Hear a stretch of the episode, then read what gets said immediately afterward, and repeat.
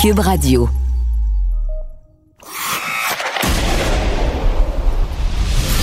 Jean-François Barry. Avantage numérique. Cube Radio. Jean-François Barry qui s'installe au micro, très heureux de vous retrouver pour la balado Avantage numérique. On a toute une émission pour vous aujourd'hui et on commence ça avec euh, ben, nul autre que le président de la Ligue junior majeure du Québec, Gilles Courteau, qui est avec nous aujourd'hui. Bonjour, Monsieur Courteau. Bonjour. Vous êtes commissaire depuis 1986. Donc, ça fait donc 34 ans. Et la première question que j'ai envie de vous poser, est-ce que c'est la plus grande crise que vous avez eu à gérer en tant que commissaire? Parce que c'est une année, et c'est 2020, c'est une année assez spéciale, on va se le dire. Oui, effectivement, c'est euh, la plus grande crise que comme Ligue euh, et comme moi et pour moi comme commissaire, on a eu à gérer. Il n'y a aucun doute là-dessus. Là, euh, j'ai plusieurs questions, plusieurs dossiers pour vous, à commencer par l'arrêt des équipes québécoises. On a vu ça cette semaine, les divisions québécoises qui se sont arrêtées alors que les maritimes continuent. Je suis quand même surpris parce que j'ai eu l'impression, puis j'ai parlé avec Patrick Roy, j'ai parlé avec Jocelyn Thibault dans les dernières semaines, que les mesures avaient été vraiment très bien installées, très rigoureuses. Je m'attendais un peu pas comme dans la Ligue nationale de hockey parce qu'on était dans une bulle, mais à ce qu'il y ait très, très, très peu de cas. Puis finalement, la COVID a réussi à se pointer le bout du nez dans les vestiaires des, équipes de la Ligue junior majeure du Québec. Oui, on a eu effectivement deux équipes qui, euh, qui ont été infectées, en l'occurrence euh, Sherbrooke euh, et Blainville. C'est malheureux, c'est malheureux ce qui est arrivé, ce qu'on a, ce qu'on a vécu. Cependant, notre protocole de retour au jeu, mais protocole sanitaire et médical était bien en place, puis euh, un suivi très serré a été fait euh, par rapport à ça par la suite. Et euh, l'Armada et le Phoenix sont sur le point de reprendre les activités avec des entraînements sur glace. Ce qui fait le plus mal, en fait, c'est les zones rouges. Euh, on a tous espoir que le, 28 octobre, on sorte des zones rouges, mais c'est quoi la suite si jamais on, demeure en zone rouge? Là, je pense à Victo, euh, je pense à Drummondville, je pense à Gatineau, euh, à Québec. Évidemment, il va se passer quoi avec ces équipes-là? Parce qu'à un moment donné, il va y avoir un trop gros écart avec la division des maritimes. Oui. À l'intérieur de ça, ce qui, ce qui est important de mentionner, c'est qu'on travaille avec la santé publique du Québec, justement pour se préparer en conséquence de ça. Euh, comme je l'ai dit en début de saison, quand euh, on a annoncé notre début de saison le 2 octobre, dans notre calendrier 60 matchs, on avait déjà procédé à une réduction de 8 matchs. On a réaménagé le, calendrier en faisant des matchs à l'intérieur de chacune de nos divisions, pas de mhm. voyage mhm. euh, extérieur de ça. on a du temps pour reprendre des matchs. On l'avait prévu euh, qu'on aurait probablement des matchs euh, reportés en raison soit de la COVID ou euh, lorsqu'on sera en plein hiver de mauvaises températures. Alors à cet effet-là, on est on est bien préparé pour ça. et comme j'ai dit, on a des dates de disponibles, puis on va être en mesure de présenter notre calendrier de 60 matchs. Je sais que vous avez dit cette semaine que vous avez bon espoir qu'en novembre, vous puissiez reprendre. C'est toujours quelque, c'est un souhait ou c'est quelque chose, genre de discussion que vous avez eu avec la santé publique? Ben c'est un souhait. Puis euh, depuis nos, nos, euh, discussions avec la santé publique, il n'y a rien qui laisse présager qu'on ne sera pas euh, de retour sur la glace le 1er, 1er novembre avec les, les équipes du Québec. Vous avez reçu cette semaine 12 millions de la part du gouvernement, annoncé par la ministre Charret. donc, un million pour chaque équipe du Québec. c'est suffisant? Ça va couvrir les dépenses? ça vous aide de quelle façon?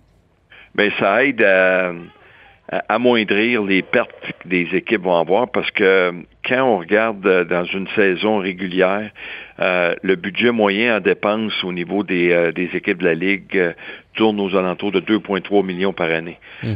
on a fait beaucoup de réaménagements. On a retravaillé les budgets d'opération des équipes, le budget d'opération de la Ligue pour le restreindre à son à son plus strict minimum, tout en s'assurant que l'encadrement des joueurs va toujours être là, puis euh, primer en conséquence. Mais euh, même en réduisant nos, euh, nos effectifs, nos budgets, nos équipes vont quand même absorber des pertes, chose que l'on savait avant qu'on en arrive à une, à une conclusion dans nos conclusions positives avec le gouvernement du Québec dans nos négociations pour obtenir une aide financière. Moi, quand j'ai discuté avec Jocelyn Thibault en, souriant, il m'a dit on fait jamais du hockey junior pour faire de l'argent, mais encore moins, encore moins en 2020. On s'attend pas d'en faire, d'en faire beaucoup. cette année, là, calendrier un peu raccourci, moins de voyagement pour pour les équipes. Je sais que ça peut pas rester comme ça, mais euh, est-ce que ça pourrait être un plan euh, qui serait viable, euh, en tout cas certains éléments de ce plan-là pour les prochaines années? Parce qu'on dit des fois que la Ligue junior majeure du Québec, il y a trop de matchs, qu'on voyage beaucoup, que c'est pas facile pour les, les, joueurs de réussir leurs études en même temps. Est-ce qu'il pourrait rester des brides de cette, de cette saison 2020? c'est certain qu'on va pas, certainement réévaluer notre situation. On va faire un post-mortem à la fin de, à la fin de la saison. Euh, d'après moi, ça va être un de nos post-mortem les plus euh, volumineux qu'on n'aura pas eu en 52 ans d'existence dans la Ligue, mais qui va quand même être un post-mortem très intéressant pour euh, analyser tout ce qui tout ce qui s'est fait. Et à l'intérieur de ça, il y a certainement des éléments que, que l'on va garder, qu'on va maintenir en place. et pour ce qui est trait au calendrier, il va falloir qu'on prenne le temps de regarder parce que là, quand on, on a des divisions où est-ce que tu joues 60 matchs euh, contre 5 équipes. Euh, ça fait beaucoup de matchs contre la même équipe. Euh, il y, a, a des, situations, je pense qu'il faut qu'on puisse prendre en considération cet effet-là. Quand on parle des, de, des, voyages, c'est certain que ça, c'est un, facteur qui euh, qui va être à prendre en considération lorsqu'on on regardera la façon dont on va présenter euh, le calendrier pour les euh, pour les années à venir. Mais on va prendre le temps de passer au travers cette saison-là. On va prendre des notes tout au long de la saison sur ce que ce nouveau calendrier-là a apporté de positif et de négatif. Et il va falloir se préparer à un moment donné aussi également pour euh, avoir euh, des, euh, un calendrier où est-ce qu'il y aura des spectateurs dans nos arénas. Mm-hmm. Et il faut penser à, ces gens-là. Il faut penser aux commanditaires aussi qui s'associent à la Ligue junior majeure du Québec. quel impact que ça a sur eux autres. Il y a plusieurs facteurs qu'on va devoir prendre en considération avant de, de, de finaliser notre calendrier pour la saison prochaine, mais euh, c'est certain qu'on va prendre le temps de, de, regarder euh, tout ce qui est survenu au cours de l'année 2020-2021. Puis est-ce que la réussite des jeunes, parce que je sais que vous l'avez à cœur, c'est pas ça que je veux dire, mais vous allez regarder les facteurs économiques, tout ça, mais à la fin de l'année, vous allez être capable de voir si ça a eu un impact sur les notes, sur le nombre de cours réussis, sur le, vous comprenez ce que je veux dire? Est-ce que ça aussi, ça peut peser dans la balance, dire, hey, c'est du quoi, en jouant huit games de moins, en se promenant un peu moins, on a un plus grand taux de diplômés puis de réussite cette année? Mais euh, ça, c'est une très bonne question parce que vous savez que quand, euh, à la fin de, de, de, chaque année, ou au début de l'année, au début de chaque saison, euh, quand on arrive puis qu'on émet notre communiqué de presse, l'effet qu'on on verse, exemple, 1,5 million de dollars à nos joueurs sous forme de bourse d'études à raison d'un maximum de 6 000 dollars par année. Mhm. Ça fait plusieurs joueurs qui bénéficient du programme de bourse d'études de la Ligue qui vont aux études. Donc, la réussite euh, scolaire de nos joueurs, euh, je pense qu'elle est là. Si euh, un joueur prend plus de temps à, terminer son cégep avant d'aller à l'université, on a des, des, études qui démontrent que ce même étudiant-là euh, s'il n'avait pas joué dans la Ligue junior majeure du Québec, euh, aurait pris le même temps hmm. pour euh, réaliser son son cégep parce que tu as des t'as des étudiants qui on a des étudiants dans la ligue avec le calendrier de 68 matchs comme on l'a connu dans les dernières années sont en sciences peu puis après leur après la fin de leur stage junior ils s'en vont à l'université puis ils ont ils ont eu une année leur dernière année à 19 ans junior majeur où ils étaient dans des cours préuniversitaires. Alors, euh, dans, cette situation-là, c'est certain que l'horaire est fait en fonction euh, des matchs, l'horaire scolaire est fait en fonction des matchs, des, des, entraînements des équipes, euh, des périodes de, de congés qu'ils donnent aux joueurs pour pouvoir leur permettre euh, d'étudier. ces éléments-là sont pris en considération, puis le taux de réussite, il est quand même très bon. Est-ce qu'il y a place à amélioration? Il y a toujours place à l'amélioration pour s'assurer de donner un encadrement approprié à nos joueurs sur et hors glace. Et on est toujours à l'affût de ça. Mais ça, je sais que moi, je, me tiens au courant. je, sais qu'il y a des grosses, grosses améliorations, puis qu'il y a un meilleur taux, puis qu'il y a un meilleur suivi pour les études. On dirait que c'est quelque chose qui colle dans la dans l'imaginaire collectif. Avez-vous hâte de vous débarrasser justement de cette espèce de fausse pensée que tu peux pas réussir tes études si tu vas jouer dans la Ligue junior majeure du Québec? Oui, c'est euh, un autre. Euh, Très bon point.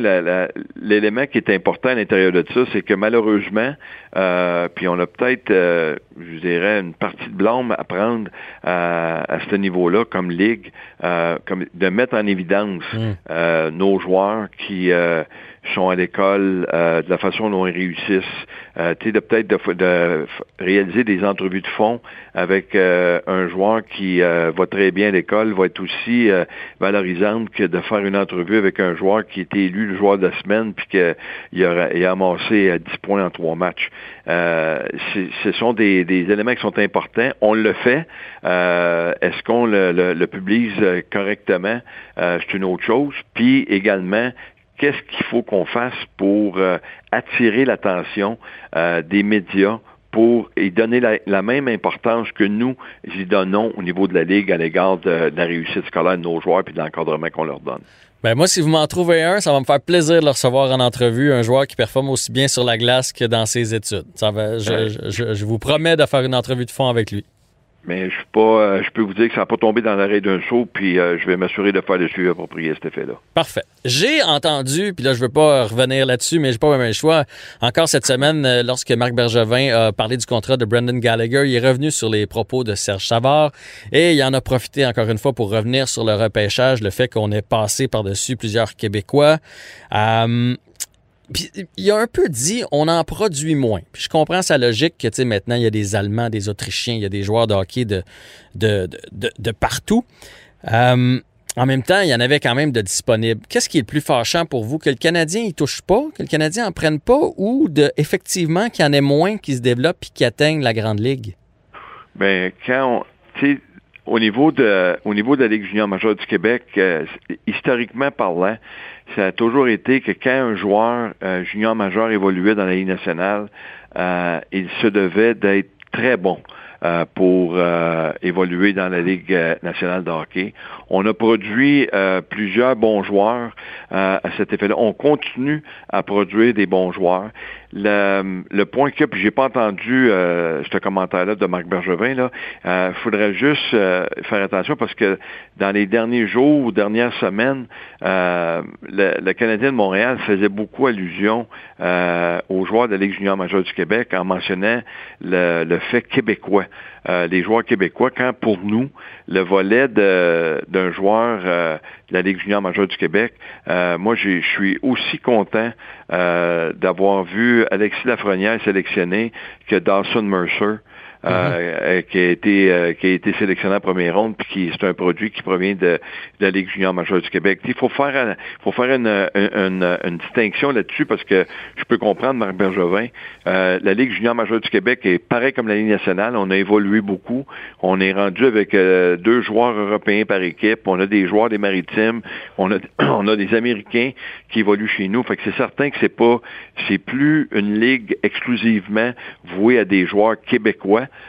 euh, ou majoritairement québécois, mais euh, c'est il y a une très bonne répartition, même si aujourd'hui on est encore euh, en grand nombre des Québécois, mais il y a de très bons joueurs qui proviennent des, des maritimes, puis euh, Alexis Lafrenière qui a été sélectionné premier, c'est très valorisant, c'est quelque chose d'extraordinaire pour pour lui, pour l'Océanique de Rimouski, pour la Ligue, comme ça l'a été quand Sidney Crosby a été sélectionné premier pour le Rimouski et l'ensemble de la Ligue. Alors, à cet effet-là, je pense qu'il il, pourrait peut-être y avoir une, une petite euh, distinction à faire sur euh, les propos, parce que pour nous autres, euh, moi aujourd'hui, quand je parle du nombre de joueurs sélectionnés, je le je le sépare pas en fonction de de la province ou de, du, du, pays d'où le joueur provient, si je parle de lui en étant un produit de la Ligue junior majeure du Québec et non pas d'où il provient. Alors quand on a terminé la sélection, puis on avait 19 joueurs de sélectionnés qui prenaient la Ligue junior majeure du Québec, euh, posez-moi pas la question de savoir combien il y avait de Québécois, de joueurs des maritimes ou d'Européens. Euh, J'ai pas le décompte, mais euh, je suis très content de dire qu'on a 19 joueurs qui ont été sélectionnés. Dernière question, j'ai lu aussi l'article que vous avez accordé à Stéphane Leroux, euh, où vous avez parlé un peu des, euh, recruteurs du Canadien, dans le fond, euh, M. Audet et M. Boisvert qui se, promènent dans les arénas. Puis, est-ce que, j'ai compris que vous remettiez en doute un peu le, poids qu'ils peuvent avoir autour de la table lorsque vient le temps de vendre les joueurs? Parce qu'évidemment, il y, a, un recruteur de l'Ouest, il y a un recruteur des États-Unis, il y a un recruteur européen, puis il y a les recruteurs québécois. Est-ce que vous avez l'impression qu'ils parlent moins fort autour de la table? Je ne sais pas que euh, c'est des gens qui parlent moins fort. Ce que j'ai dit à, ce niveau-là, c'est que j'étais malheureux de, que pour ces deux personnes-là qui euh, on voit régulièrement dans les arénas de la Ligue junior majeure du Québec. Euh, c'est pas le territoire exclusif. Ils, euh, ils ont d'autres territoires à couvrir, mais ils viennent régulièrement dans notre dans notre territoire. Ils voient les, les joueurs. C'est certain qu'ils doivent connaître les bons joueurs de la Ligue junior majeure du Québec. Puis, euh, tu sais, comme je l'ai dit depuis le début, euh, quand on a le temps, il vient le temps de faire un post-mortem sur euh, la séance sélection de la Ligue junior majeure du Québec, puis font une relation directe avec ce que le Canadien de Montréal a fait.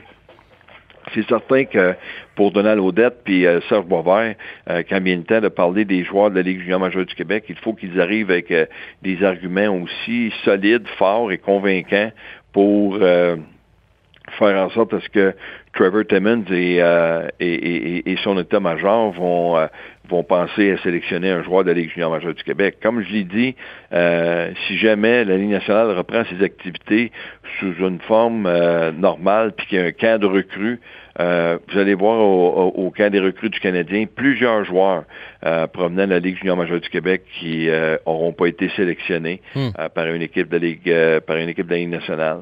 Puis le Canadien va bien les traiter, puis il n'y aurait eu aucun problème. La, différence qu'il a, puis ce sur quoi les gens euh, mettent beaucoup d'emphase, à tort ou raison, c'est euh, il y a une différence entre un joueur sélectionné et un joueur invité à prendre part à un camp d'entraînement. Même si le joueur qui prend part à un camp d'entraînement, bien souvent sort de là avec un contrat en poche, puis euh, il peut par la suite, après ça, aller évoluer dans la Ligue américaine, puis penser avoir amené son cheminement jusqu'à la Ligue nationale de hockey.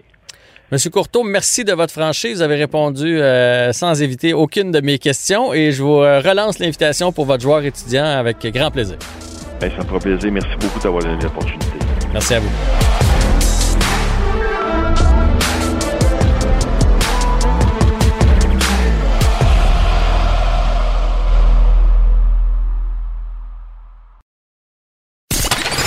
Vous écoutez Avantage numérique avec Jean-François Barry. Vraiment une très belle émission aujourd'hui, Avantage euh, numérique. On va parler avec Stéphane Fizet, que vous avez bien connu, évidemment, gardien dans la Ligue nationale de hockey, qui est maintenant agent de, de joueur avec Don Meehan, qui est, un, qui est un agent de renom dans la Ligue nationale de hockey. Salut Stéphane! Salut, ça va bien? Ça va très bien. Et toi? Ah oui, ça va bien. Malgré euh, le, confinement, là, on, on fait des travaux à maison maintenant. ah oui? On, s'est trouvé un autre job. Écoute, si tu as du temps de libre, moi je suis pas manuel, puis ma blonde aimerait bien ça que j'en fasse. Fait que t'es le bienvenu. Ah, je sais pas. Euh, euh, sérieusement, la facture ne sera pas trop élevée non plus. c'est bon. Écoute, j'ai plein, plein de sujets avec toi. Euh, je veux qu'on parle tout d'abord du marché des joueurs autonomes qui a été quand même différent cette année. Euh, plusieurs experts ont, semblé dire, un peu comme quand on achète une maison, il y a des, fois, il y a des, des cycles d'acheteurs, puis des fois, il y a des cycles de vendeurs. Et là, le marché des joueurs autonomes, les contrats seraient comme un peu en faveur des équipes parce que les, on ne sait pas ce qu'il va y avoir dans les prochaines années. Puis les joueurs aiment mieux avoir un contrat, quitte à avoir un petit peu moins d'argent, mais avoir un contrat long terme. C'est ce qu'on en a compris. Oui, c'est sûr qu'avec le, plafond qui, euh, qui, qui, a baissé un petit peu, puis qui envisage qu'il va rester à la même place pendant peut-être deux, trois, quatre ans, on ne sait pas encore. Euh, c'est sûr que c'est à l'avantage des équipes. Euh, parce que là, ils voyaient que les joueurs autonomes qui étaient sur le marché, les bons joueurs, tout ça, eux autres cherchaient, recherchaient surtout la sécurité. pense que c'est comprenable un peu quand le joueur arrive à 27, 28, 29 ans d'aller chercher de la sécurité pour pouvoir se rendre jusqu'à peut-être 33, 34, 35 ans, puis peut-être espérer après ça aller en chercher un autre contrat. Fait, il y a beaucoup de joueurs là en ce moment qui euh, qui visent euh, le, la, la, sécurité parce que prendre une chance euh, de signer un contrat à court terme quand tu sais pas qu'est-ce que le plafond va faire dans les années futures, c'est un gros risque à prendre. Comment tu as trouvé les signatures du, Canadien? Parce que le Canadien était très actif cette semaine. Marc Bergevin a dit que les gyms étaient fermés, fait qu'il ne pouvait pas aller s'entraîner. Alors, il en, a, en a profité pour signer ses joueurs. Euh, contrat de Gallagher, trouves-tu que c'est un bon contrat, une durée de, six un ans? Excellent, un excellent contrat euh, pour Gallagher. Moi, je pense que euh, c'est autant côté nombre d'années que son salaire. Euh, pour qu'est-ce que Gallagher a accompli pour le Canadien jusqu'à présent, c'est un joueur qui va aller à la guerre. C'est l'importance de ce joueur-là dans un vestiaire. Fait que sérieusement, là, par rapport à son contrat, là, c'est vraiment un bon contrat. Je pense que les deux côtés là, sont vraiment contents présentement. J'ai eu l'impression que les deux côtés étaient contents dans tous les contrats. Même chose pour Toffoli. Oui, Toffoli, euh, moi je pense que c'est quasiment un aubaine. Ouais, hein? Euh, j'adore ce, j'adore ce joueur-là. Il apporte beaucoup. Euh, faut pas oublier qu'il a gagné une Coupe Stanley à, Los Angeles. Fait qu'il va emmener un, un, peu de leadership aussi dans la chambre. Ben, c'est, c'est, on n'a jamais, on n'a jamais assez de, de, de gagnants dans un vestiaire. Lui, c'en est un gagnant. Fait que, puis au salaire qu'il, a signé, moi, je pense que peut-être qu'il aurait peut-être pu avoir plus ailleurs. Je sais pas, j'ai aucune idée. Mais je trouve que c'est, une bonne, euh, c'est une bonne prise là euh, de la part du Canadien. Bon, ben, tu m'amènes sur un autre point. On a senti cette semaine, puis ça fait longtemps qu'on n'a pas senti ça. Est-ce que, là, toi, tu es un agent de joueur, vous conseillez les joueurs. Tu sais, quand il y a plusieurs offres, vous devriez aller là, tu devrais peut-être aller là, eux autres ont une chance de gagner, nanana. Est-ce que Montréal est devenu une destination attrayante pour une première fois depuis longtemps? Ben, à voir les signatures qui se sont faites euh, dans les dernières semaines, je crois que oui. Euh, je pense que Marc Bergevin a démontré beaucoup de, de, de, de sérieux comme de quoi qu'il veut gagner rapidement en, signant ces, ces joueurs-là. Puis, euh, fait, ça, ça devient attrayant. C'est, c'est sûr qu'un, joueur autonome va signer une équipe, il va penser est-ce que cette équipe-là a une chance de gagner, oui ou non, à court terme ou à long terme. Ensuite, est-ce que c'est une belle ville où vivre? Il ne faut pas s'en cacher, là, Montréal, là, c'est, vraiment une belle ville où vivre aussi. Puis euh, les fans, c'est-tu des fans euh, qui sont toujours derrière toi? C'est-tu des fans qui, qui te supportent puis tout ça? Encore là, la réponse est oui. Fait que ça devient euh, ça devient intéressant de, de, de, signer à Montréal. Mais c'est pas ça qu'on entendait dernière, des dernières années. Là. Souvent, les joueurs, les joueurs autonomes faisaient monter l'enchère ici, signaient ailleurs. Euh, à cause de la pression médiatique, à cause des impôts et tout et tout. Là. Je veux dire, tu as sûrement déjà dit ça à un de tes joueurs, dit Ouais, mais pense-y, Montréal, c'est délicat. Mais là, il y, a un, retournement. Là. Ben, sais, sérieusement, côté pression médiatique, là, je pense que le joueur euh, a sa propre pression. Je pense pas que le, les médias vont faire que le joueur va décider de venir jouer à Montréal ou non. C'est quand tu signes un contrat en tant que joueur autonome, euh, qui vaut peut-être 30, 35, 40 millions, je pense que la pression, tu l'as déjà euh, en signant ce contrat-là. Fait que je pense pas que ce soit la pression médiatique. Oui, c'est sûr et certain que côté impôt, si tu regardes, euh, mettons, tu vas jouer en Floride ou tu vas jouer à Dallas, tu vas jouer à Phoenix, c'est beaucoup plus avantageux de ce côté-là. Mais si l'équipe se met à gagner, puis je pense qu'avec le, récent succès qu'un peu que le Canadien a eu dans les séries minatoires, ils ont démontré qu'ils s'en allaient dans la bonne direction. Ça fait que les joueurs deviennent plus intéressés à signer à Montréal. C'est encore vrai, ça, cette histoire-là d'argent, parce que il y a comme deux écoles de pensée. Le fait que si tu vas jouer ailleurs, tu payes moins d'impôts, mais que si tu joues ici, bon, maintenant, avec la fiscalité, tout ça, il y a moyen de trouver des façons de, placer ton argent, etc. Puis il y a le fait aussi qu'ici, quand tu achètes une crème glacée ou une maison ou une voiture, tu payes en canadien alors que tu es payé en US. Mais il y a quand même un si gros écart pour les joueurs? Ben, un si gros écart. Là, ça devient vraiment... Euh, sais, des fois, là, le joueur va dire Ouais, mais à telle place, je paye moins d'impôts. Mais comme tu dis, là, euh, ta maison, mettons, tu achètes, je lance un, chiffre de même. Tu achètes une maison ici à 500 000, hmm. ben, tu vas peut-être la payer 1 million, 1,3 à, à, à Lyon, euh, mettons, à Dallas ou à Phoenix, juste pour nommer ces villes-là. Fait que tu as, absolument raison là-dessus. Mais après ça, ça devient vraiment plus personnel de la part du joueur. Puis, c'est sûr et certain que ses conseillers, il faut qu'ils lui fassent comprendre aussi c'est quoi les avantages vraiment, soit de jouer au Canada ou jouer aux États-Unis. Je veux qu'on parle du rôle des agents parce que Marc Bergevin a semblé vouloir euh, tout clairer avant le début de la saison pour pas qu'il y ait de distraction. Puis moi, ça me fait toujours rire quand j'entends ça. Ah, il est distrait à cause de son contrat qui s'en vient. Moi, je me dis toujours, hey, le joueur, mettons Gallagher n'avait pas signé, Gallagher s'en va dans le coin avec Zeno Chara, il n'est pas en train de penser à son, à contrat. C'est pas vrai que ça le dérange à ce point-là. Est-ce que ça dérange vraiment un joueur pendant la saison quand le contrat n'est pas signé? Prenons l'exemple de Philippe Dano, c'est lui qui reste, qui n'est pas signé avec le Canadien de Montréal. Est-ce que c'est le genre de truc qui peut le déconcentrer pendant l'année? Ça, ça dépend du joueur vraiment. Ça dépend de, de sa force mentale, je te dirais. Euh, c'est quand tu donnais, l'exemple de, de, Gallagher. Euh, c'est sûr que quand il embarque sa glace, il pense pas là, que calé, que j'ai pas de contrat encore pour l'an prochain, je suis pas signé puis tout ça. fait que ça dépend vraiment du joueur aussi qui est dans sa tête puis tout ça. Mais c'est sûr que quand il arrive à la maison, euh, il pense que, que, son contrat, il a hâte de signer. C'est pas vraiment une distraction, c'est juste comme il a hâte de voir euh, où c'est qu'il va s'en aller l'an prochain. Hmm. c'est, plus dans ce sens-là. Mais pour sur la glace, les joueurs restent des joueurs de hockey. Ils ont un travail à faire. Ils ont encore un contrat en poche. les, les organisations sont pas obligées de signer tout de suite ces joueurs-là. Ils, ont, ils ont un an encore pour négocier avec, avec, avec ces gars-là. Fait faut que ces gars-là démontrent du professionnalisme puis qu'ils continuent à faire leur job ça glace. Puis s'ils font leur job, ils font encore mieux, mais sont tout simplement gagnants, ils risquent peut-être d'aller chercher un petit peu plus cher euh, dans, les années futures. Puis comment ça fonctionne dans le quotidien? Là, je veux rentrer dans le quotidien. Est-ce que quand un joueur est en égo, c'est que c'est sa dernière année ou c'est qu'il y a un contrat qui s'en vient, est-ce que est-ce qu'il vous texte à tous les jours? Est-ce que vous autres, vous, vous l'appelez pour dire, OK, là, je viens de parler à Bergevin, ça n'a pas bougé, je te rappelle quand ça bouge? Ou c'est plus comme, là, joue ta game, moi, je vais m'occuper de tes affaires, puis quand on se rapproche, je t'appellerai. Comment ça fonctionne? Ben, c'est, il y a, y a deux, euh, il y a deux choses complètement différentes. Soit quand tu es euh, pas durant la saison, tu es off-season, là, ou bien tu es durant la saison. C'est quand tu es durant la saison, c'est, c'est plus le style, euh, concentre-toi, sur ta job, laisse-moi faire ma job.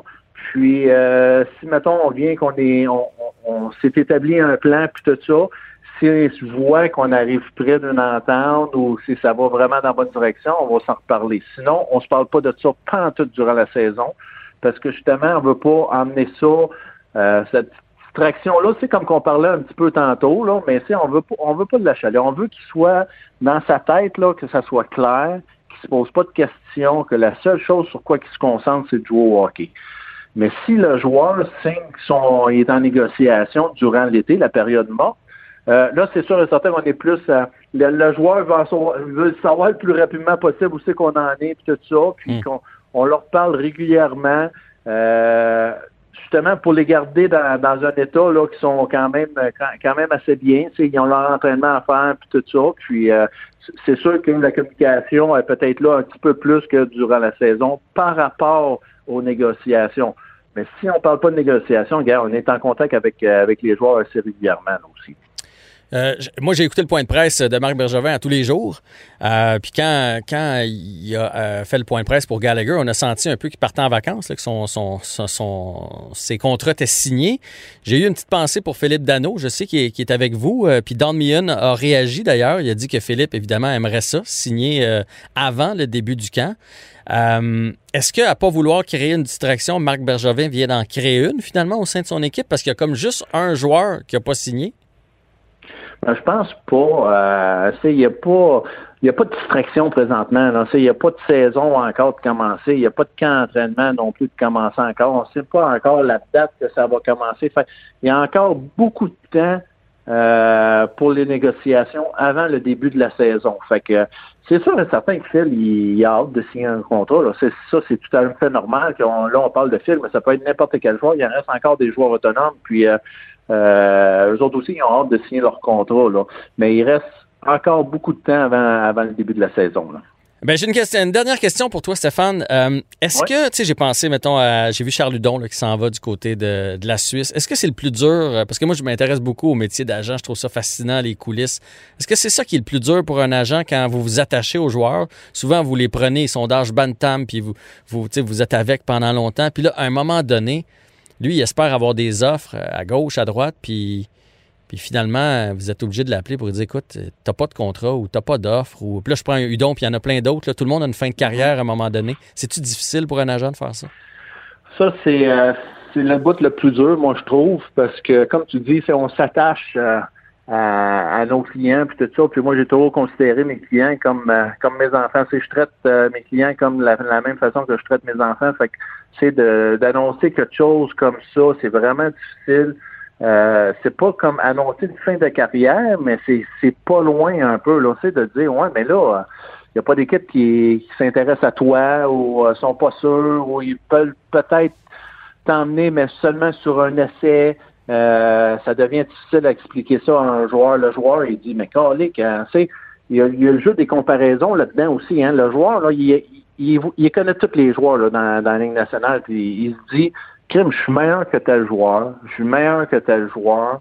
Pourquoi que moi je n'ai pas d'offre, puis eux autres n'ont eu une offre ou euh, euh, qui sont signés à long terme ou quelque chose de même. Fait que le jeu des comparaisons devient vraiment difficile. Euh, c'est dur à comprendre, mais de notre côté, notre rôle, on n'a pas le choix de leur dire la vérité puis tout ça, mais c'est, c'est le bout là, sérieusement, là, que je déteste le plus quand j'ai à, parler avec un de mes jeunes, puis de leur dire que euh, c'est fini, mettons, pour cette organisation-là, ou bien il faut regarder euh, dans une autre ligue, ou euh, tu t'en viens prêt à la fin de ta carrière. Hmm. Ça, c'est les moments les, plus difficiles. Stéphane Fizet, merci beaucoup du temps accordé aujourd'hui, de nous avoir éclairé sur comment ça se passe, le métier d'agent, les joueurs autonomes, etc.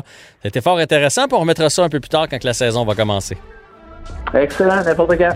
Merci Stéphane. Merci. Salut.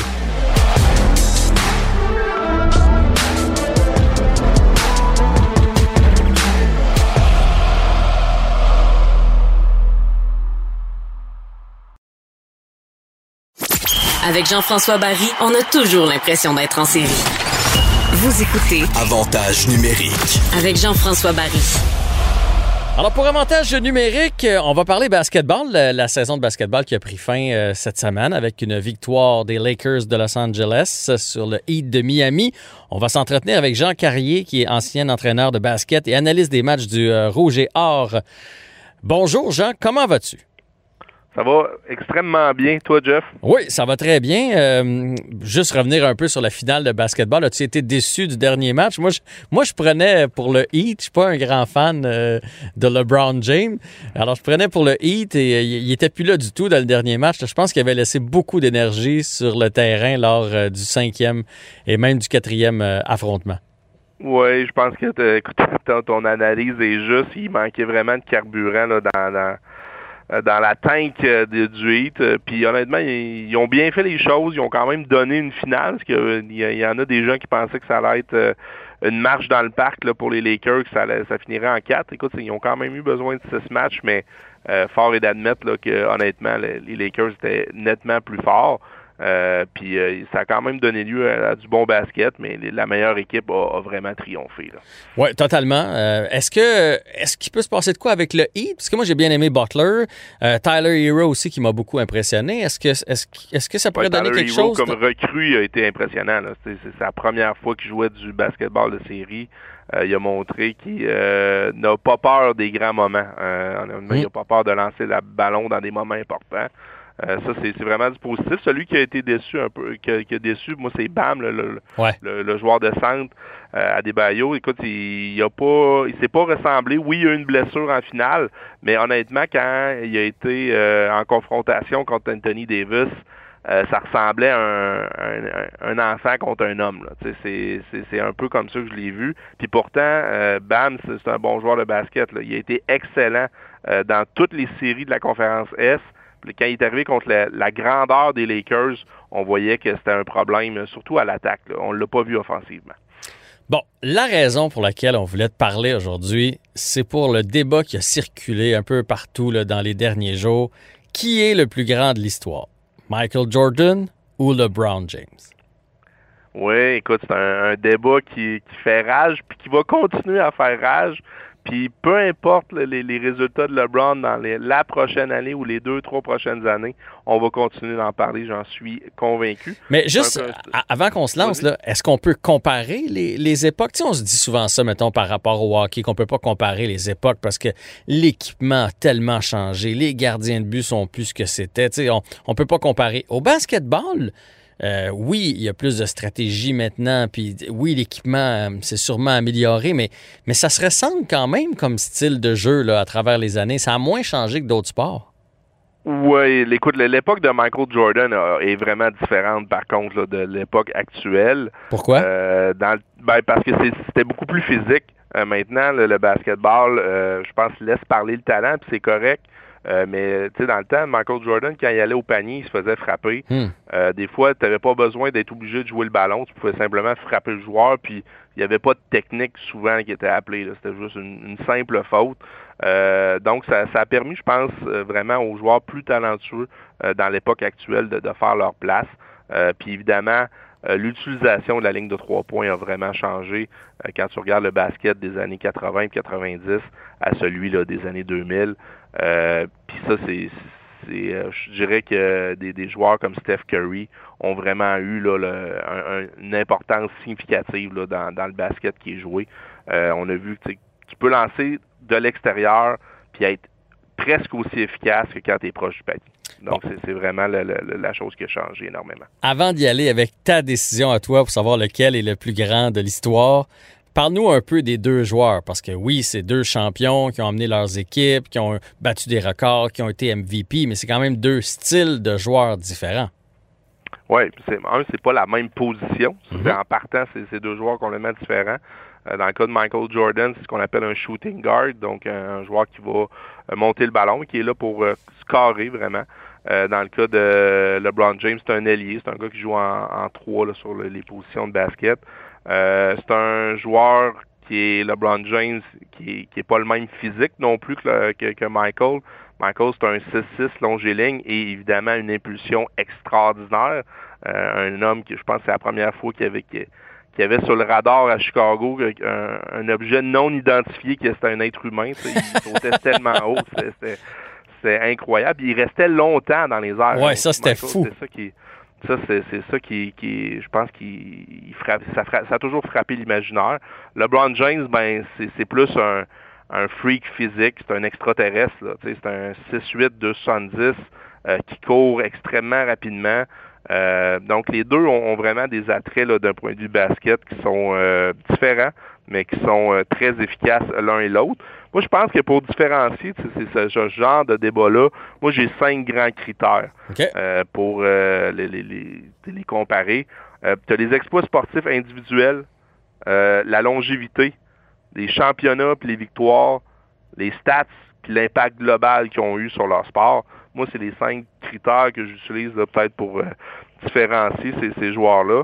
Euh, quand tu regardes le premier, les exploits sportifs, tu n'as pas le choix pour l'instant de donner un petit peu l'avantage à Michael Jordan.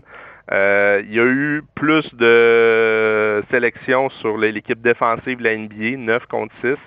ça a été entre les deux le seul joueur qui a été élu le meilleur joueur défensif de la NBA, tout en étant le MVP euh, de, la Ligue. Ça, c'est un des deux seuls joueurs de hmm. l'histoire de la NBA qui a fait ça. Euh, il y a cinq championnats, ben pas cinq, mais il y a cinq joueurs le plus utiles dans la saison. LeBron en a quatre. Euh, puis là, évidemment, tu regardes les Finals MVP, puis les, euh, Michael Jordan, il est 6 en 6, 6 championnats, puis 6 joueurs le plus utiles de la série finale. dans le cas de LeBron James, il est 4 en 10 mais les quatre fois qu'il a remporté le, championnat, euh, ça a été lui qui a été élu le, joueur le plus utile. Euh, les championnats des compteurs, ben là, c'est un peu inégal parce que Michael, c'était vraiment sa spécialité. Euh, T'en as 10 du côté de Michael Jordan, un seul du côté de LeBron. Donc, euh, je dirais que quand tu regardes de point de vue ces, ces stats-là individuels, euh, tu pas le choix de donner un avantage à Michael Jordan de ce côté-là. Je tiens compte, j'ai mis un petit 1 dans la colonne de Jordan. Oui, exact. Euh, là, maintenant, il faut euh, parler de longévité. Euh, Michael Jordan il a joué 13 saisons dans la NBA. LeBron, LeBron, James en a joué 18. Hmm. Donc, en partant, LeBron a peut-être un petit avantage de ce côté-là. Puis LeBron, il ne faut pas oublier, LeBron n'est pas allé à l'université. Il, il a, sauté directement de l'école secondaire à la NBA, tandis que Michael Jordan il a joué trois saisons avec l'Université North Carolina. Euh, dont il a gagné un championnat national, par contre. Oui, quand, même. avec les Tar Heels. Ouais, il a gagné un championnat national, puis c'est lui qui a, qui a, fait le shot décisif là, pour gagner le, le championnat. Donc, c'est quand même, euh, c'est pas, euh, il faut quand même le mentionner. Euh, mais c'est sûr que la longévité, le, le, le, le, point va à LeBron James. Euh, il a joué plus longtemps, puis il a été meilleur plus longtemps. Tu sais, les deux dernières saisons, de Michael, c'était avec le, le, Wizards de Washington. Euh, tu voyais qu'il y avait une baisse de régime un petit peu. Il était encore bon, mais c'était pas le niveau de Michael Jordan des années des Bulls où il a été extrêmement dominant. LeBron James, il vient de jouer sa 18e saison. Il a encore été dominant sur le terrain. Puis euh, tu regardes aussi pendant la saison, il, il, a fini deuxième au scrutin du joueur le plus utile. C'est évidemment Yanis Antetokounmpo qui l'a remporté, mais je veux dire, il est encore extrêmement dominant. Puis tu peux dire que c'est peut-être encore le meilleur joueur de la planète. En 15 décide, là, parce qu'il y, y, a des petites présences des fois ou des matchs qui prenaient ça plus mollo, mais 15 décide, il était vraiment dominant. Fait qu'on va donner un point à, LeBron là-dessus. Ouais. LeBron longévité. Puis ça, c'est important pour la prochaine catégorie parce que la prochaine catégorie, c'est des statistiques. Mm-hmm. Statistiques pures. Euh, les statistiques cumulatives, on va toutes les donner à LeBron James parce qu'il a joué plus longtemps. Donc, c'est normal qu'il y ait plus de points que Michael Jordan en carrière, qu'il y ait plus, tu comprends, tout ce qui est ouais. cumulatif, on va le laisser à LeBron parce qu'on vient de donner le point de la longévité à LeBron James. Par contre, la moyenne par saison. Exact. On va regarder les, la moyenne par match. Donc, euh, au niveau des points, c'est Michael Jordan qui, qui mène 30.1 pour Michael, 27.1 du côté de LeBron. Au niveau des assists, 7.4 du côté de LeBron James, 5.3 pour Michael Jordan. Donc, c'est LeBron, c'est 1-1. Les rebonds, avantage LeBron James, 7.4 contre 6.2. Et là, par la suite, c'est beaucoup là, Michael qui prend les, euh, qui, qui, a les devants. Euh, au niveau des vols de balles, ben, 2.3 de moyenne pour Michael Jordan, 1.6 pour LeBron. Au niveau des blocs, ça c'est quand même surprenant. Les blocs, quand tu stuffes quelqu'un, quand tu l'empêches de tirer, ouais.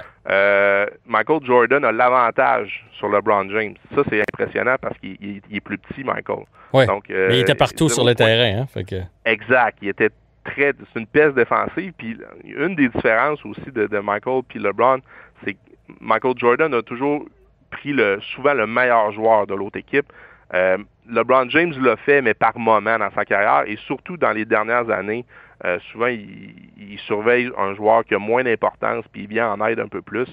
Euh, mais c'est pas le, le, la même mission défensive du tout, du tout. Okay. Donc, euh, au niveau des blocs, avantage Michael Jordan. Le pourcentage sur le terrain, c'est très serré, mais c'est un avantage pour LeBron James.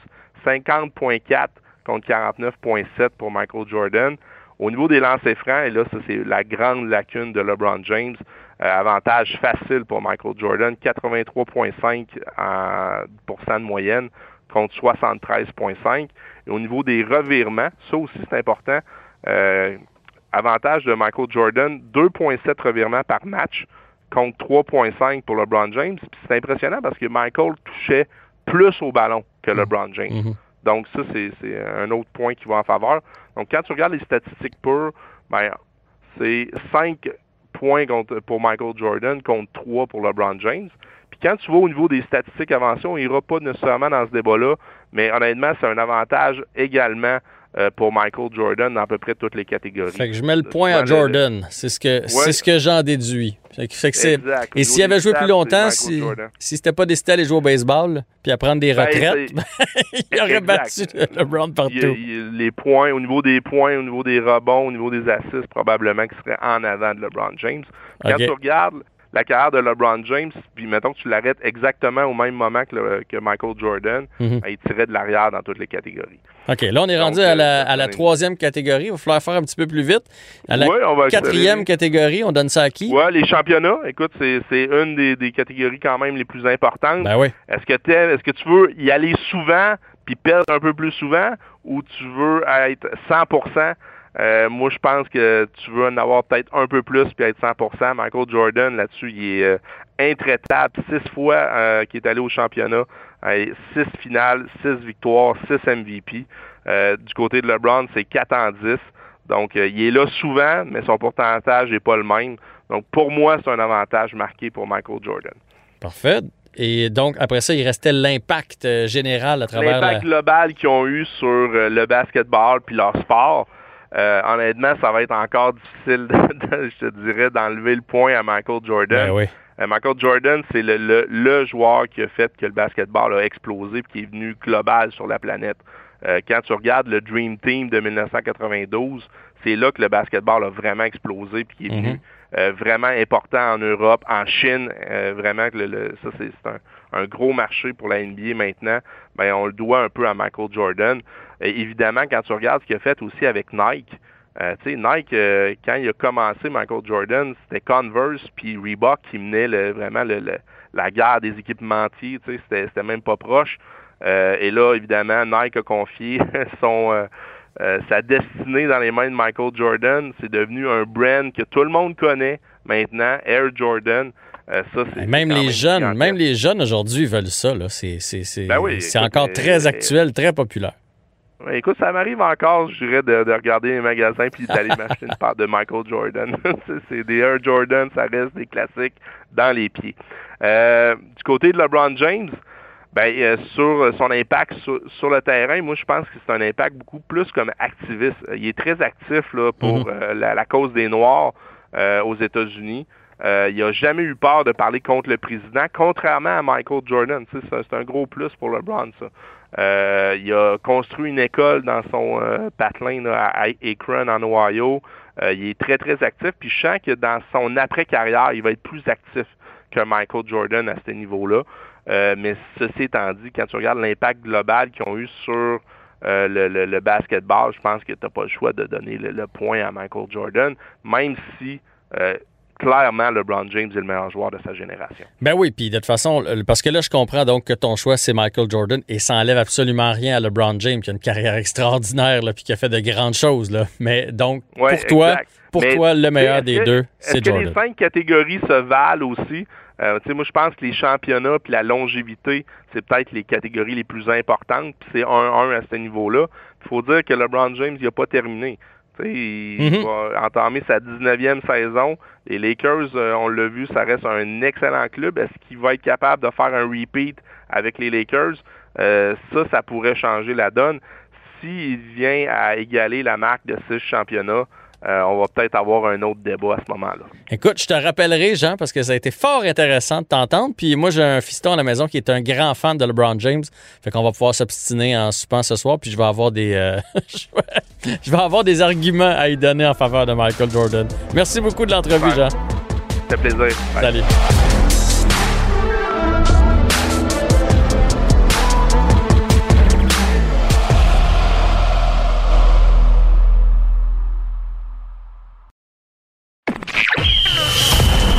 Jean-François Barry. Avantage numérique. Cube Radio. C'est l'heure du segment dans le vestiaire avec Olivier Primo que j'ai bien hâte de retrouver parce qu'Olivier, lors de notre euh, dernière rencontre dans le vestiaire, était pas content, content du Canadien. Il trouvait qu'on avait une grosse masse salariale pour une équipe qui finalement n'avait pas de vedette puis peut-être n'allait nulle part. Est-ce que ton opinion a changé cette semaine? Parce que Crime, euh, Marc Bergevin a fait de belles signatures avec Allen, avec Toffoli puis avec Gallagher. je suis content parce qu'enfin on dépense. Fait que Mhm. Ça, c'est un bon point. Euh, et j'ai fait mes recherches dans les dix dernières années. Il n'y a pas un club qui a gagné la Coupe cette année qui n'avait pas au moins top 10 de la masse salariale, à part Pingouin qui était 12e, je crois, mais il y a des Crosby, Malkin qui changent la donne un peu, là, euh, qui produisent pour deux, trois gars. là. Ouais. Mais euh, je pense que, écoute, je veux pas dire ça, Parce que je veux pas être. J'aime mieux être réaliste que, que déçu. Tu, me connais un peu avec le Canadien. Mhm. Je pense qu'on a, ben, on a une meilleure, on a une meilleure équipe que l'année passée. Ça, Ben je non, ça, suis sûr. persuadé. 100 Est-ce que les contrats sont trop longs? Est-ce que Gallagher vaut ça? En tout cas, peu importe ça, on s'ostinera. euh, on va s'ostiner pendant une vie là-dessus. Mais, je Mais pense Gallagher que- vaut ça, là. On peut bien s'obstiner. Gallagher vaut ça. Il vaut-tu 6,5 aussi longtemps que ça pour le Canadien de Montréal à 100% Est-ce qu'il valait ailleurs? J'en ai aucune idée, on ne le saura jamais. Mais je pense que pour notre futur capitaine, ça le vaut. Euh, là, c'est le problème, c'est notre ami Philippe Dano. Ouais. Euh, ça, ça va être un, un autre, un autre casse-tête. Mais je pense que Jake Allen, c'est toute une signature. Moi, je suis vraiment, vraiment content. Un bel appât aussi pour Seattle, s'il y a appât. Euh, mais on a une équipe qu'on n'a pas le choix de faire les séries avec une équipe comme, ça. Là. C'est-à-dire, on est, on est plafond salarial au maximum. On a des, écoute, encore une fois, à part Price, on n'a aucune vedette, mais on a des bons joueurs. Toffoli, je l'aime bien. Est-ce a- est-ce qu'il va, est-ce que le monde à Montréal va l'aimer? Je nous le souhaite. Anderson, même chose. Le problème, c'est où vont jouer tout le monde. Là? Il y a du monde à droite. Armia va faire quoi? Euh, Mais Toffoli même- peut jouer à gauche, hein? Il l'a dit, là, il a Ouais. déjà joué à gauche. Apparemment, il est plus efficace à droite, mais il est capable de jouer à gauche. Fait que ça, c'est ça, c'est correct. j'ai pas besoin de t'expliquer ton hockey, de te dire que quand tu as joué presque toute ta vie à droite, quand tu t'en vas à gauche, c'est- ça prend pas deux games, tu te replaces à gauche. Là, je veux dire, les- quand tu arrives à un niveau de même de compétition. Euh, Ouais, mais lui, il a joué à gauche dans des équipes de la Ligue nationale, là. pas quand il Ouais, jouait oui. puis oui, là. Fait qu'il est capable. Ça fait quand même longtemps. Ça fait quand même longtemps. Euh, puis euh, il, dit qu'il a- il, il s'est débrouillé à gauche. Hein. Il a pas dit qu'il était aussi bon qu'à droite. De toute façon, Mhm. il va pas dire ça en partant avant, avant son première, sa première partie. Là. Non. Mais écoute, pour Marc Bergevin en ce moment, c'est rare que tu vas m'entendre dire ça depuis cinq ans. Je suis content de ses dépenses parce qu'il ne pouvait pas vraiment signer autre chose. Euh, il a fait des signatures et là, il se met la, main au feu au maximum. Là, là on n'est plus à reconstruction, c'est fini. là. à partir d'aujourd'hui, on a une grosse masse, on a une grosse équipe, puis on est obligé de faire des séries. Sinon, c'est impardonnable. Puis même au centre, on va avoir beaucoup de chicanes, je crois. Est-ce que Kiki va jouer sur un troisième trio? Ça va rien servir. Je veux dire, euh, c'est un jeune, il faut qu'il joue plus haut que ça. Euh, en même temps, est-ce que Suzuki va bien paraître avec ces gros gars-là? En tout cas, j'ai hâte de voir notre équipe. Je pense Hey. qu'on a une, je pense qu'on a une belle équipe. Et les, voir. et les plus jeunes, là, tu sais, autant l'année passée, le Cofield devait voir le chemin qui était ouvert en avant de lui, puis Payling, le chemin ouvert en avant de lui. Puis là, ils font comme Attends un peu, attends un peu, il n'y a même plus de place, là, j'ai plus de place. Il Fait que, Zéro euh, place. fait que- Zéro place. Mais imagine que Payling, là, il se reprend en main, il arrive au camp, puis tu sais, il y a un bon camp, il casse tout, là. Il faut, faut, t'as pas le choix d'y en faire une place, là. Fait que, mais ça, Ben- c'est un beau problème dans une équipe quand t'as trop de profondeur puis qu'il y a une compétition à l'interne. 100% mais est-ce que c'est un beau problème dans une équipe qu'on pensait à reconstruction encore pour les deux, trois prochaines années puis que les jeunes s'en venaient? Parce que là, les jeunes, ils vont ils vont aller où, là? Parce que si tu as des, des, gars qu'on vient de signer qui ont des grosses années, ils vont pas jouer. Fait que moi, c'est l'autre truc. Est-ce que le Canadien va être bien coaché avec juste des vétérans comme ça? Claude Julien doit être au septième ciel en ce moment. Il est obligé de, de faire jouer ses jeunes. Il doit capoter. Mais ça, j'ai, hâte. Tantôt, tu parlais de Marc Bergevin qui avait mis sa main au feu. S'il y en a un qui a la tête sur le bio, c'est bien Claude. Non, mais c'est Claude Julien. Oui, Puis oui. là, on dirait qu'on n'ose pas trop en parler parce qu'il y a eu des petits malaises cardiaques puis tout, puis on se sent, on se sent un peu coupable de, de, de, de casser du sucre sur le dos de Claude Julien. Mais là, il n'y a pas le choix. Là. Claude Julien, il faut qu'il fasse produire cette équipe-là, puis il faut qu'il l'amène pas juste en série. Là. Il faut pas que le Canadien rentre huitième l'année prochaine par la porte d'en arrière à cause d'une pandémie mondiale. Là. Il faut que le Canadien mérite sa place, qu'on arrive puis que Carey soit reposé parce qu'on avait assez d'avance pour le reposer. Et il faut que Claude amène son équipe jusque-là, sinon c'est bye-bye. 100 mais on dirait qu'on n'en parle pas assez, mais je suis un ancien gardien de but, c'est peut-être pour ça que je vais prêcher pour ma paroisse, mais je pense qu'on sous-estime beaucoup l'arrivée d'un bon deuxième gardien de but. Que l'année passée, on a eu zéro point, là j'exagère, mais de notre deuxième, de notre deuxième gardien. Euh, tu sais, l'année passée, si on avait vu une coupe de, victoire de notre deuxième, je pense qu'on on- on n'était pas douzième, là. Je veux dire, on n'était pas dans la vérité, mais on n'était pas on n'était pas loin comme ça. Là, cette année, Jake Allen, là, euh, qui sortent à 75% de bonne partie, là, c'est un autre Canadien complètement. Puis Claude Julien a une équipe dessinée exprès pour lui, là. Oui, oui. Vétéran, pas de super vedette. euh, Tu sais, c'est, c'est, je vais dire comme toi, lui, il a la tête sur le bio, puis Marc, c'est lui qui tient, qui, qui, qui, qui, tient dans le feu, là. Fait que, euh, j'ai, j'ai, puis il sait, là, Marc Bergevin, là. Il, il est pas, pas câble avec tout ce que, qui s'est tweeté cette semaine, puis tout ça. Même moi, quand je suis positif, c'est parce que, c'est parce tout le monde est content, là. Puis j'ai eu beaucoup de messages. Olivier, c'est le fun de t'avoir positif. Puis là, c'est drôle, j'écrivais, non, moi, je suis réaliste, ça fait cinq ans que je dis qu'on fait pas les séries, puis on les fait pas. C'est le monde qui sont trop optimistes. Soyons réalistes, cette année, si on fait pas les séries par la grande porte, c'est fini là, pour toute la direction. Parce que puis après ça, t'imagines si on fait pas les séries cette année avec l'équipe qu'on a, puis tous les longs contrats, ah mon Dieu Seigneur. On va avoir un. Non, non, mais on va Olivier, avoir une- je t'arrête.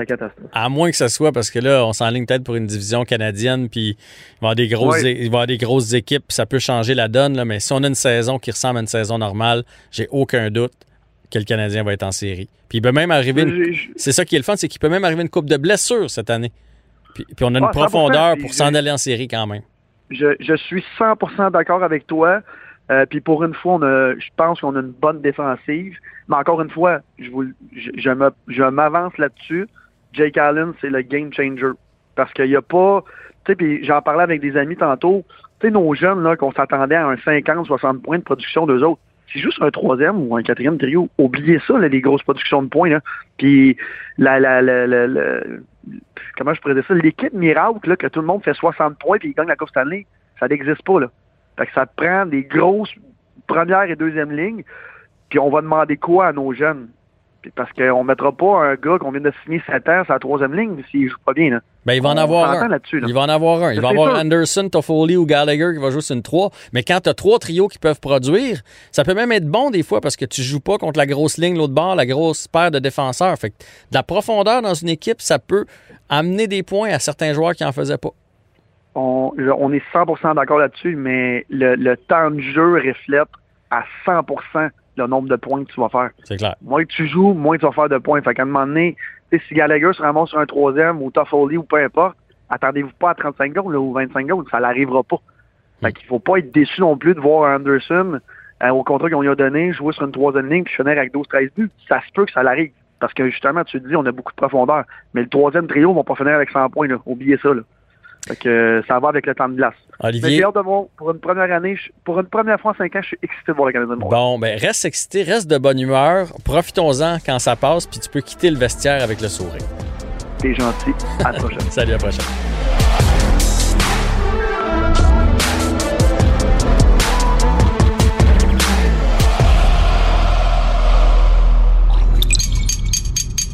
Cube Radio.